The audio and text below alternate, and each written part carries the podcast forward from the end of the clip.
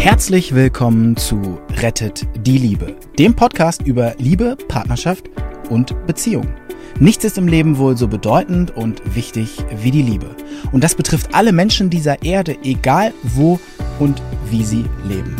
Die erfahrene Ärztin Dr. Beate Strittmatter hat über die Jahre erkannt, dass Krankheitsursachen oft in unglücklichen Beziehungen zu suchen sind. Und sie hat in Zusammenarbeit mit Experten herausgefunden, dass es Regeln gibt, die für alle Partnerschaften gleich sind. Zu schön, um wahr zu sein? Dann hör einfach zu. Letzte Woche ist was Spannendes passiert. Da kam eine Frau direkt mit ihrem Mann, was eher selten ist. Meistens ist einer im Gespräch bei mir drin. Aber sie hat ihn direkt mitgenommen und sie fiel sofort mit der Tür ins Haus. Sie sagte nämlich, äh, ja, also äh, ich habe von Ihnen gehört, dass Sie sich auskennen mit Paarproblemen und ich habe die und die und die und die Beschwerden. Also Allergie hier und Schmerzen da. Und ähm, das ist mein Mann und der ist passiv-aggressiv. Ich so, oh, okay. Und dann erzählt sie über ihn, was er alles macht und was er nicht macht. Und ich beobachtete ihn so aus den Augenwinkeln und dachte, hm, macht er das so einfach mit? Lässt er sich das gefallen? Ja, aber er ließ es sich gefallen. Und dann ähm, dann äh, hat sie mir erzählt, dass die Familie von ihm, dass sie ihr weismachen will, dass sie nicht richtig ist. Und sie hat alles Mögliche versucht, um diese Beziehung zu retten. Und ähm, sie hat inzwischen Therapie gemacht und sie kam gar nie auf die Idee, dass es doch nicht möglicherweise gar nicht so ist, dass sie nicht richtig ist. Und die Familie hat sie so in diesen Gedanken reingetrieben, du kannst eh nichts machen, die sagt, die Eltern von ihm sind auch passiv-aggressiv.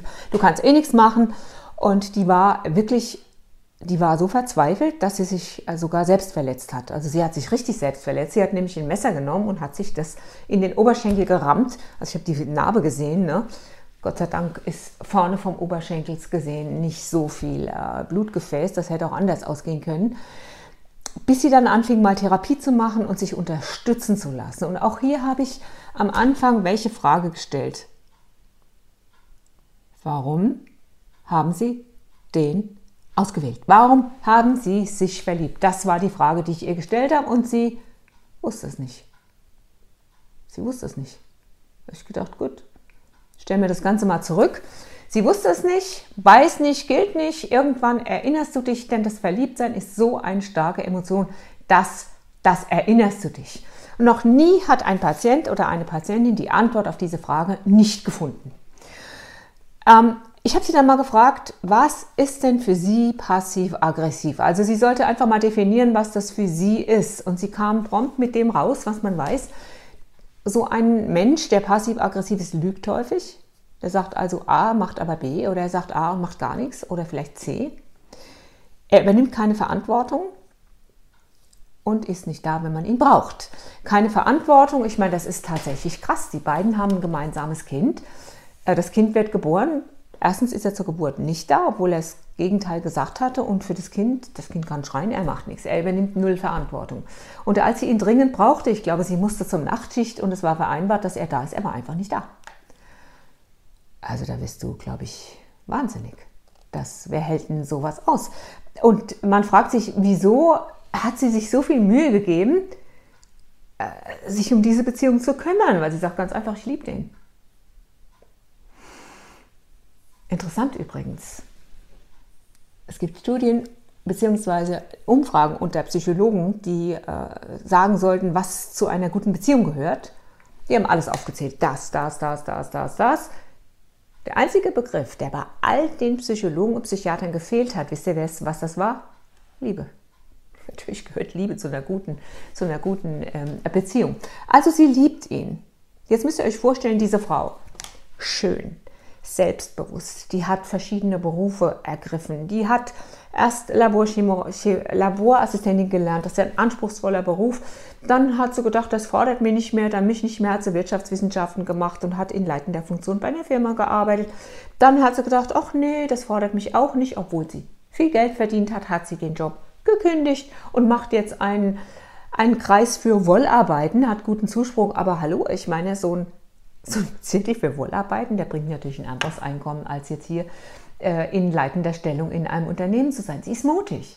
Sie ist mutig, sie ist klug, sie möchte die Welt erleben, sie möchte an ihre Gefühle drankommen und sie kriegt alles hin, aber ihre Beziehung nicht. Da dachte ich mir, jetzt wollen wir doch mal sehen, was in dieser Beziehung du möglicherweise einfach als nicht abgewickelte Aufgabe ansiehst. Vielleicht ist ja dieses Ich liebe ihn ein ich bin damit einfach noch nicht fertig, das da habe ich noch nicht geschafft, also kann ich nicht einfach gehen. Das wäre ja dann so, muss man aufpassen. Sie würde nicht einfach gehen, das war mir am Anfang klar, das wäre ja dann so, als hätte ich eine Aufgabe nicht geschafft. Und hinterher hat sich das auch so ein bisschen so rausgestellt. Auf alle Fälle, ähm, ich habe dann gedacht, der Ehemann, der ist echt cool, der lässt das alles, äh, der hört dahin, der, ähm, der, der hat nichts gesagt dann habe ich ihn erstmal gelobt. Habe ich gesagt, Sie, ich finde das richtig cool, dass Sie da jetzt dabei sind und dass Sie sich das anhören. Und dann sagte er noch zu meinem Erstaunen, ja, das stimmt ja auch alles. Ich bin ja passiv-aggressiv. Oh, also waren die doch schon einen ganz schönen Schritt nach vorne gekommen. Auch überhaupt, dass er mitgekommen war, war ja was Besonderes. Auf alle Fälle dachte ich mir, Beate, das ist die Möglichkeit jetzt mal vom Betroffenen selber, weil er gutwillig war, vom Betroffenen selber zu hören, was ist passiv-aggressiv. Einer, der nicht gutwillig ist, das wäre zum Beispiel einer, den habe ich auch getroffen, wo die Ehefrau sagt, der vergisst immer die Dinge zufällig. Kannst du vielleicht das mir mitbringen? Er vergisst es. Das war ein anderer Fall jetzt. Oder er wirft immer mal nasse Wäsche in den Wäschekorb.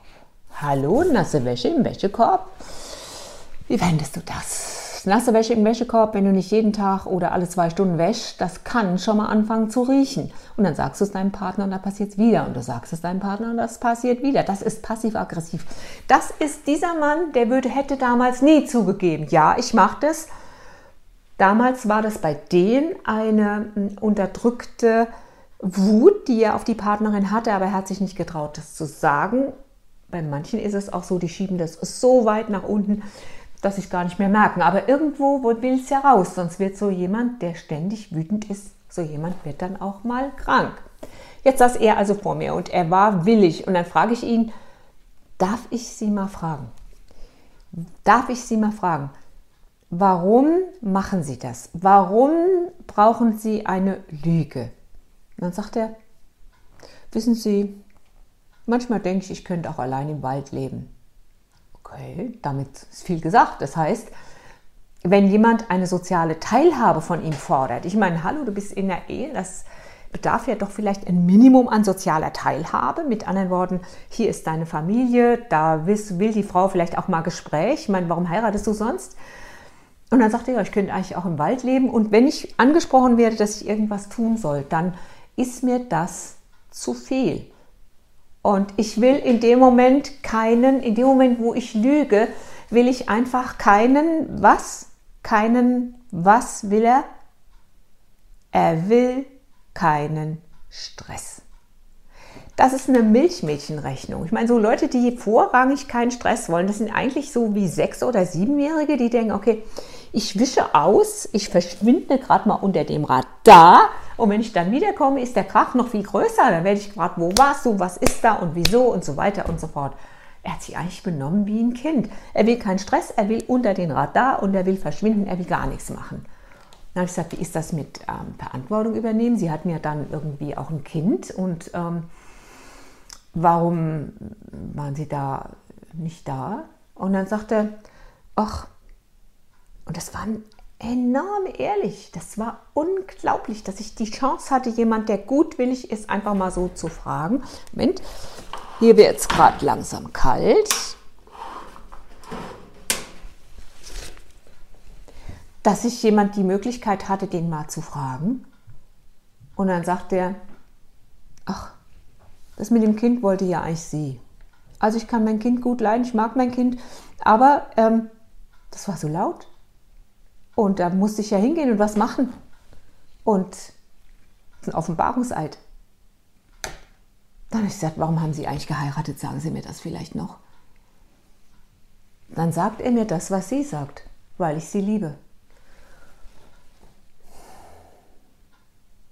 Okay, irgendwie musste ich ja hier weitermachen. Ne? Also sie sagt, sie liebt ihn, aber sie fühlt sich so gequält durch sein Verhalten. Er sagt, er liebt sie, aber er will keine Teilhabe. Er würde eigentlich auch gerne im Wald leben und ich sage, würden Sie die Frau mitnehmen in den Wald? Sagt er, nee, am besten lebe ich da alleine. Okay, sowas gibt es alles auch. Auf alle Fälle, ähm, wenn jemand sowas macht, dass er lügt, dass er unter dem Radar sein will, dass er soziale Teilhabe als unangenehm empfindet, dann hat er in der Regel als Kind nie gelernt, Nein zu sagen. Er hat nie gelernt, ähm, mit angemessener, angemessener soziale Kompetenz hat er nie gelernt. Also stehen zu bleiben und zu sagen, freundlich zu sagen, das will ich, das brauche ich und das bin ich, das hat er nie gelernt. Möglicherweise durch die Erziehung von Eltern, die es auch nicht besser wussten. Die andere Frage, die man auch nicht vergessen darf in diesem Fall ist, ist er eventuell depressiv? Auch ein Depressiver will keine soziale Teilhabe. Er meinte, er fühlt sich nicht depressiv, aber wenn du richtig depressiv bist, dann weißt du oft nicht mehr, dass du depressiv bist. Abgeschnitten von Emotionen sind Depressive. Das war er ja jetzt gerade nicht. Er sagt ja, er liebt seine Frau. Ich frage ihn, woran freuen Sie sich denn? Ein Depressiver würde ganz klar sagen, Freude kenne ich nicht. Aber er sagt, am Wald, an dem, an dem und an dem. Und dann fällt ihr ein, warum sie ihn geheiratet hat. Es fiel ihr plötzlich ein. Haltet euch fest. Ihr Grund, ihn zu heiraten, war, ich wollte ihn retten. Ist das eine gute Motivation? Ist das eine gute Motivation, jemand retten zu wollen und ihn deshalb zu heiraten? Vergiss es. Überleg, was deine Motivation ist. Prüf, was deine Motivation ist. Wenn es nur ist, jemanden zu retten, rette den am besten vorher und überleg, ob du ihn danach noch liebst. Und das war nämlich ihr Ding. Sie hatte ihn noch nicht gerettet. Und deshalb konnte sie auch nicht weggehen. Das wurde ihr in dieser Sitzung klar. Und es wurde ihr auch klar, sie ist vollkommen normal. Und sie hat sich nur mit dieser Aufgabe ein bisschen verrannt. Und es war auf ihrer To-Do-Liste drauf, den weiter zu retten. Die beiden gingen anders weg, als sie kamen. Er darf sich zu Hause mal überlegen, was will ich eigentlich in dieser Beziehung? Was bin ich bereit einzubringen? Sie hat eine kleine Liste von fünf oder sechs Dingen, um die sie ihn bitten würde, was sie sich wünschen würde, Kommunikation, Zeit zusammen und so weiter. Und er soll auf diese Liste reagieren. Er soll sagen, okay, das ja und das nein und was bin ich bereit an sozialer Teilhabe zu liefern. Und sie soll sich distanzieren davon, dass sie ihn retten muss. Er hat sein eigenes Leben, seine Seele hat sich entschieden, auf diese Welt zu kommen, zu diesen Eltern, in diese Erziehung. Und wenn sie das loslassen kann, dann wird die Beziehung neu aufgestellt und in zwei Wochen sehe ich die wieder. Dann bin ich sehr gespannt. Und die Motivation, jemand sich zu verlieben, das machen wir im nächsten Film. Und das ist so spannend. Die Frage also, warum habe ich mich verliebt? Das kommt im nächsten Film.